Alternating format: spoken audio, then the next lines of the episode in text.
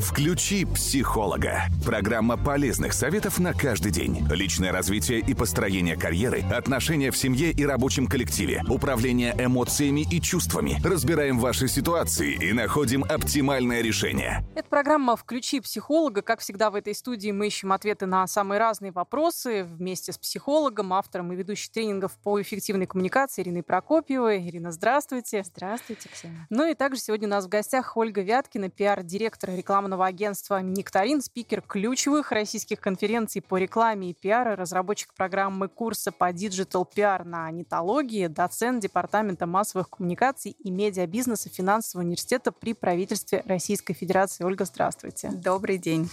И сегодня у нас такая тема интересная. А, как я сказала, что мы обсуждаем вопросы, которые очень многих волнуют. И вот такой вопрос, который волнует, наверное, все-таки людей молодого поколения, вопрос личного бренда.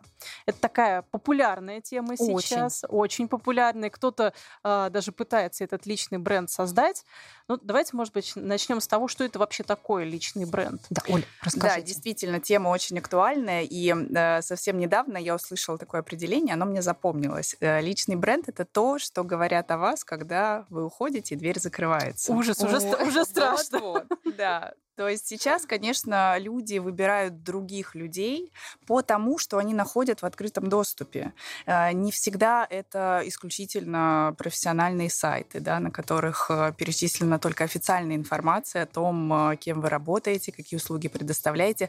Возможно, это будут отзывы в социальных сетях, возможно, это будет ваш профиль.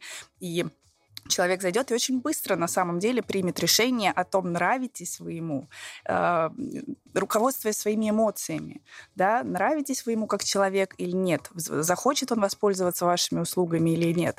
Э, так что определений много, каждый выбирает сам, что он э, подразумевает, что такое личный бренд. Это образ, который складывается о вас вот в нашем у других людей, информационном да? пространстве у других людей, да.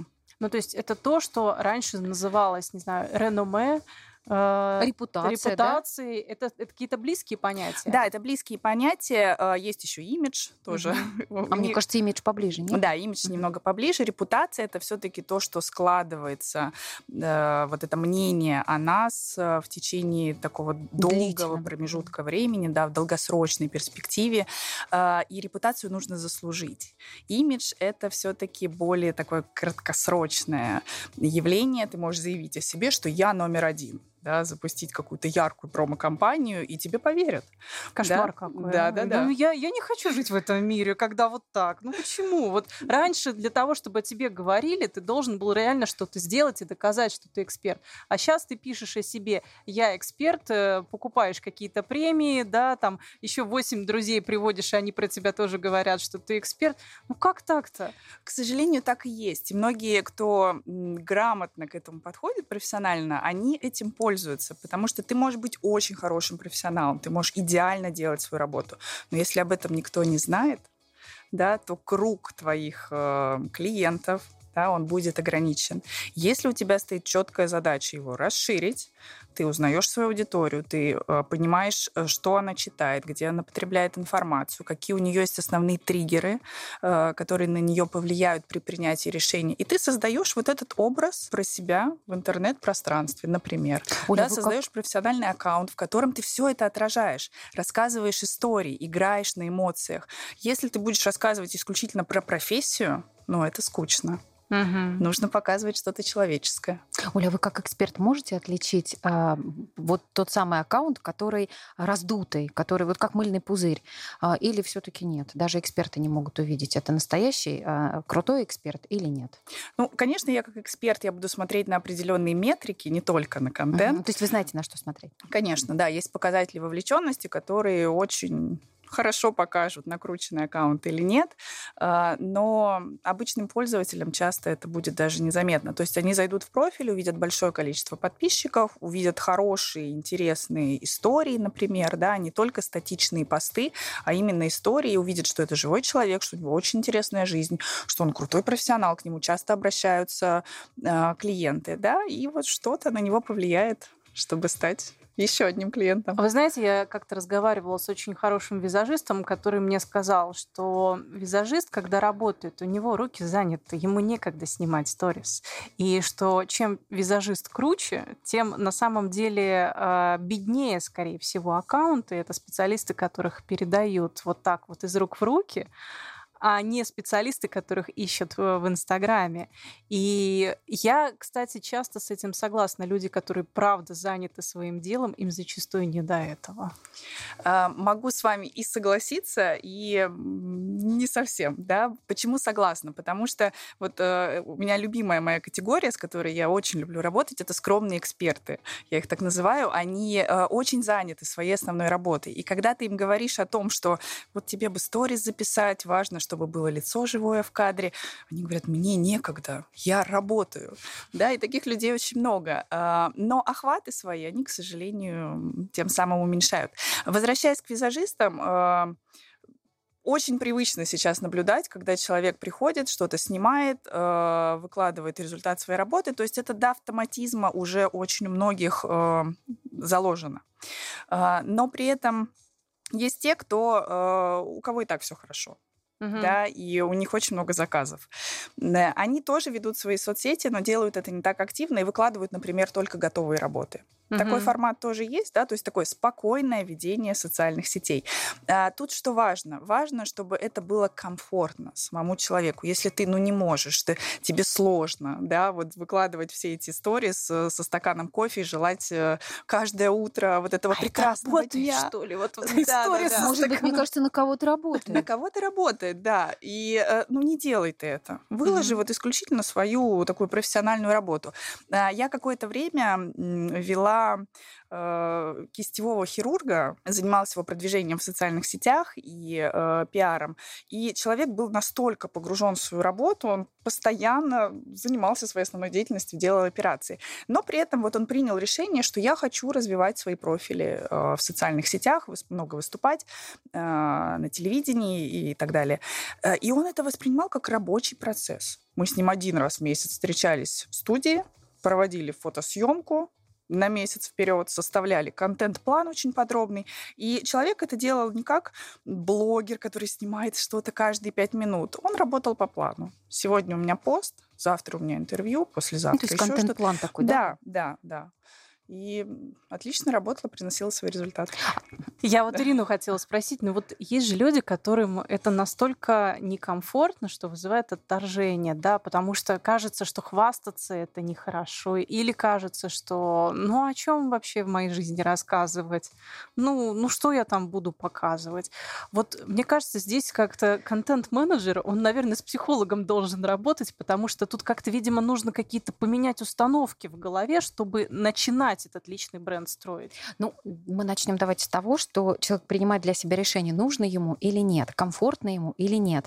Вот я тот самый человек, кому некомфортно а, очень широко существовать в социальных сетях. Некомфортно. Это связано с тем, что а, за день я общаюсь с огромным количеством людей. Вот, например, у меня вчера была лекция, и эту лекцию посетили более 200 человек. Со многими из них я общалась лично, и я пришла домой, я просто села и не могла больше говорить. Мне прям вот достаточно этого. Социальные сети, вот Ольга сказала, что это работа, это требует включенности, это требует внимательного отношения к подписчикам, это требует внимательного, а, а, а, ну, наверное, вот как это правильно называется, периодичность, да? Ну, mm-hmm. то есть если люди привыкли... Режим меня... определенный. Да, режим. Да, да, люди привыкли меня видеть, они знают, что я что-то выкладываю, они ждут, я не могу их подвести. Ну, то есть это прям дополнительный большой там кусок времени от твоей жизни. Я не готова. А, поэтому если, например, я э, прихожу, вот мы дружим с моим, с моей прекрасной Ольгой, специалист, который может помочь. Но я понимаю, что зачем мучить человека, когда мне не надо. Потому что любой специалист задаст тебе вопрос, тебе туда зачем? Ты зачем хочешь социальную сеть? Правда, Ольга? Конечно. Вот. А если человек говорит, вы знаете, Оля, я очень хочу, я просто не понимаю, с чего начать, как мне, вот что мне делать, мне не о чем рассказывать, я прям скучный человек. И тогда что посоветует профессионал для тех, кто хочет? Такая небольшая предыстория, ага. Э, основываясь на том, что ты сейчас сказала. Э, ко мне часто обращаются вот за консультацией, просто за советом. Э, люди из совершенно разных областей приходят, обычно говорят, мне нужен сильный личный бренд. Я говорю, а теперь давай говори правду. Что ты хочешь? На самом деле я хочу денег. На самом деле я хочу денег, на самом деле я хочу поменять работу, я хочу славы, я хочу, чтобы на текущем месте работы а, у меня были немного другие условия, меня больше уважали, была большая лояльность со стороны руководства и так далее, и так далее. Когда ты начинаешь это развивать, наверное, это схоже, да, немного да, с да, да, конечно. Э, тем, что делает психолог, понимает истинные мотивы человека, тогда ты ему объясняешь, ты знаешь, тебе просто нужен сильный профиль, вот экспертно заполненный, и такая периодически появляющаяся информация о том, что ты где-то выступаешь, что у тебя выходят публикации в СМИ, да, что ты уважаемый эксперт, не только внутри твоей компании, где тебя и так знают, а ты очень востребованный специалист, да, и руководство это отметит, да, сделает какие-то выводы определенные, и другие компании. А, поэтому тут нужно очень четко понимать свои цели и в зависимости от того, какие они, уже выстраивать эту работу планомерную, да, вот как ты сказала, действительно так. А с чего вообще эта работа начинается? С определения целей, да, uh-huh. то, что мы сейчас uh-huh. проговорили, а, с определения целевой аудитории.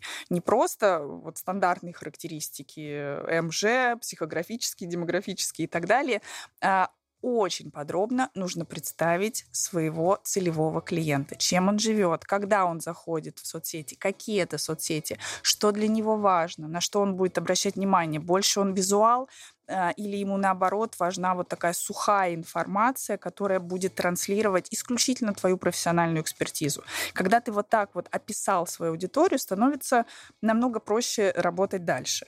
После этого ты переходишь уже к формированию своего образа да, то есть э, э, бывают ситуации, когда у человека, например, профессиональная деятельность связана с чем-то одним, а личный бренд он хочет развивать в каком-то другом направлении, да, я, кстати, могу привести пример.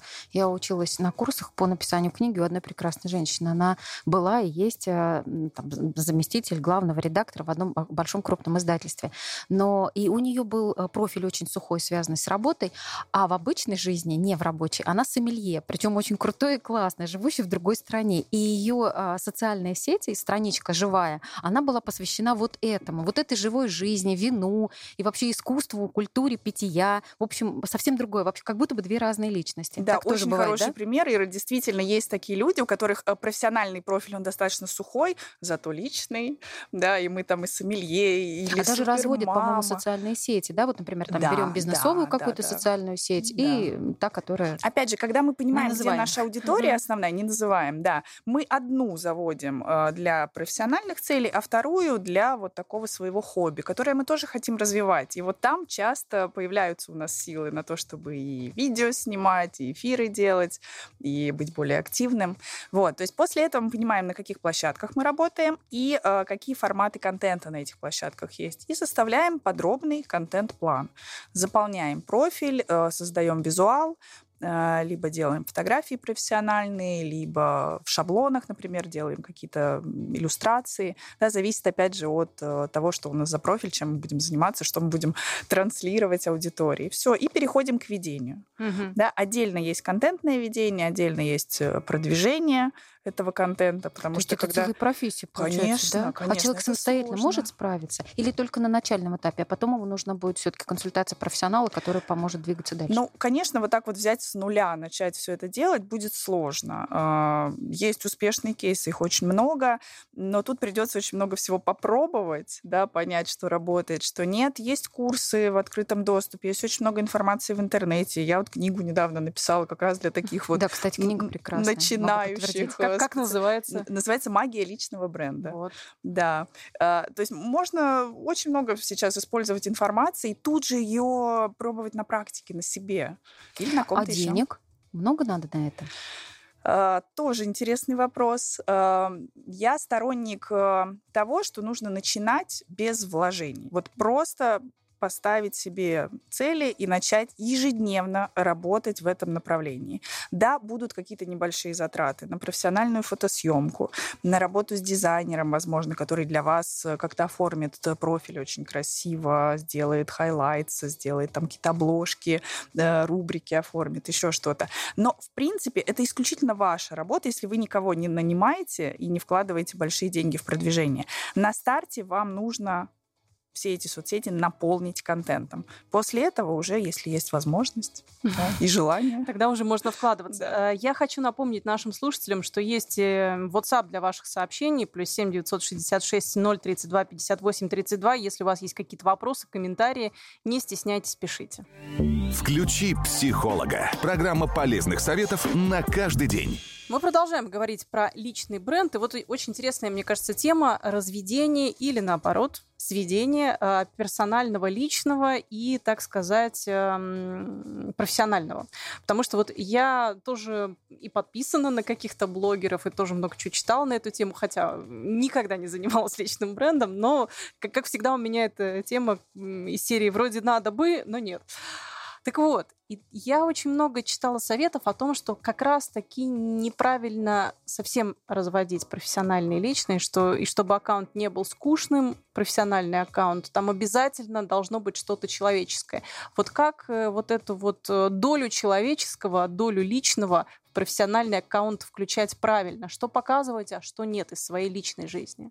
А, абсолютно э, верные рекомендации, я тоже с ними соглашусь, потому что если в вашем аккаунте будет исключительно профессиональная информация, сухая, да, я пришел на работу, я там сделал доклад, отвел программу, еще что-то, нам не так интересно наблюдать за человеком. А если он расскажет, не обязательно причем рассказывать какие-то тайны личной жизни, еще что-то, все всегда этого очень боятся. Можно просто рассказать про свое хобби, хобби, про пробежку с утра, э, про какой-то рецепт, э, еще что-то, любимый фильм вечером, все что угодно. У каждого свои вот эти вот есть любимые э, темы. А они должны как-то включаться в профессиональный профиль? Ну, например, если человек бизнесмен, он такой весь подтянутый, то спорт ему хорошо идет. А вот, например, если... А если он вяжет? А если, да, вот я тоже подумала, как раз если у него какое-то милое хобби, похожее на женское, он об этом не должен рассказывать, потому что он очень брутальный. Ну, конечно, про вязание брутальному бизнесмену я бы не, не советовала, да, а, делать публикации. Но все, что делает из вас живого человека, вот создает этот образ, оно будет исключительно помогать. А, тут вопрос в том, что когда человек уже осознанно, осмысленно приходит э, к работе над личным брендом, у него есть свои ограничения. И он, когда начинает работать со специалистом, обычно о них сразу заявляет. Я не показываю семью. Хорошо, не показывай семью, показывай хобби, друзей, спорт, еще что-то. А да? есть ли какие-то вещи, которых нужно опасаться? Я сейчас э, объясню. Ну, я не буду называть э, имя и там достаточно известной телеведущей. Когда-то она вела там, большое шоу, и в какой-то момент это шоу стало прям очень популярным, потому что она была мега откровенна. Она рассказывала о себе и э, незаметно перешла ту грань, когда рассказы о себе стали очень-очень личными, даже интимными. И, конечно, люди любят подглядывать в замочную скважину. На этом вообще построено, например, телевидение, да? И соцсети и тоже. И соцсети тоже. Но когда этого стало много, то зритель сказал, слушайте, мы как бы не готовы переваривать это. Вот что-то чуть-чуть, да, а вот когда очень много и стали падать рейтинги программы, ну, в итоге там ее закрыли, уж не знаю, по этой причине или нет, но вот легенда такая. Вот есть ли какие-то вещи, когда человек хорошо ведет соцсети, у него все очень круто, а, и вдруг он теряет ориентиры и может сделать что-то такое, что разрушит его личный бренд? Опять же, э, мы должны понимать, что вот, э, как правильно вы сказали, вот это подглядывание в замочную скважину, оно людей очень привлекает. Да? Правда. И придет своя аудитория или останется текущая, которая это будет безумно интересно. Она будет за вами наблюдать. Несмотря ни на что. Несмотря ни на что. Вопрос, целевая она для вас или нет. Если вы топ-менеджер компании, и при этом за вами наблюдают ваши сотрудники, ваши коллеги, да, все это видят и принимают совсем не те решения, которые вам нужны, при этом у вас несколько тысяч вот этих вот лояльных фанатов, которые говорят, давай, жги, еще больше рассказывай. Цели какие, ради чего все это? Да, то есть вот эти откровения, тут их приходится иногда уменьшать. Я так понимаю, что еще очень важно подготовиться к столкновениям с хейтерами. О, да. Вот как к этому быть? Вот ты такой выложишь про себя, я суперпрофессионал, и даже, в общем, наверное, имеешь на это право, там у тебя и диплом есть, и опыт, и так далее, а кто-нибудь придет и скажет, Да какой? Видали мы таких. Да, видали мы таких, тоже мне профессионал, там у тебя, я не знаю, и то, не то, и так, не так, и вообще волосы плохо уложены, ну, я не знаю, что там обычно пишут в соцсетях. Вот к этому как подготовиться? Э, включу здесь э, digital -пиарщика, свою, свою основную профессию.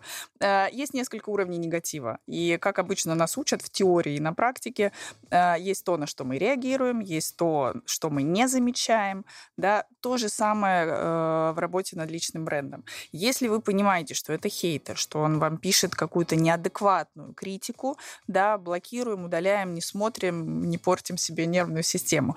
Если вы понимаете, что, например, вы отвели прямой эфир, и очень много комментариев на тему вашего профессионализма или вот ну что-то, к чему стоит прислушаться. Я считаю, что это зона роста. В любом случае невозможно сразу начать вот выходить во внешнее поле и получать исключительно позитивные комментарии. Это нормально. Просто нужно к этому быть готовым. Но ведь часть аудитории мы так потеряем. А, нужно думать не только о том человеке, который вам написал, и вы ему ответили или не ответили, а о тех людях, которые увидят этот комментарий а, и сделают какие-то выводы. Может быть, это про качество целевой аудитории. Вот я буквально сегодня смотрела эфир с, одной, с одним психологом, то достаточно известный. А, Татьяна Мужицкая ее зовут, прекрасная. И она как раз тоже говорила про хейты, про все остальное. Она говорит, слушайте, ребят, я это в себя не впускаю. Ну, то есть, если кому-то хочется, то я представляю образно таз, вот такой очень красивый, с цветочками. И я говорю, ребят, вот, ну, как бы мне все равно, а вам плохо. Ну, блевать лучше не на пол, давайте в тазик. Ну, пожалуйста, мне все равно, но я как бы, я же в помогающей профессии, я вам сделаю хорошо. Ну, то есть люди выплеснут весь свой гнев. Я все это, ну, как бы убрала, забыла. Вам легче стало? Ну, окей. Ну, то есть не, не включаться, не отвечать. Ну, это нужно, наверное, иметь такую внутреннюю прокачку очень сильную а, для того, чтобы не реагировать. Очень многие люди чувствительны а, к тому, это что происходит со временем, действительно так. И а, если вы подписаны на, например, блогеров-миллионников, они часто даже выкладывают этот хейт. И, и кстати, спрашивают. Я да, сегодня буквально тоже увидела, готовилась к эфиру, э, человек выложил э, прям вот такой ужасный абсолютно пост, и он говорит, ребята, а что с этим делать? И там пош, пошли комментарии, да он мы ее, да пошла историю, она. Да, это, он это делает не это, случайно. Он это делает осознанно, да, да. Мне мой коллега как-то говорил, я переживала тоже по поводу комментариев зрителей, и он мне говорит, а ты зачитает, э, пусть, пусть все слышат, они же, говорит, тебя же потом и защищать будут. И реально, Именно так и случается. Именно да. так и происходит. И как-то удивительно, как вот это вот когда ты не боишься быть уязвимым, как это интересно работает. Кому вообще не стоит этим заниматься? Вот прям противопоказано, нельзя и так далее.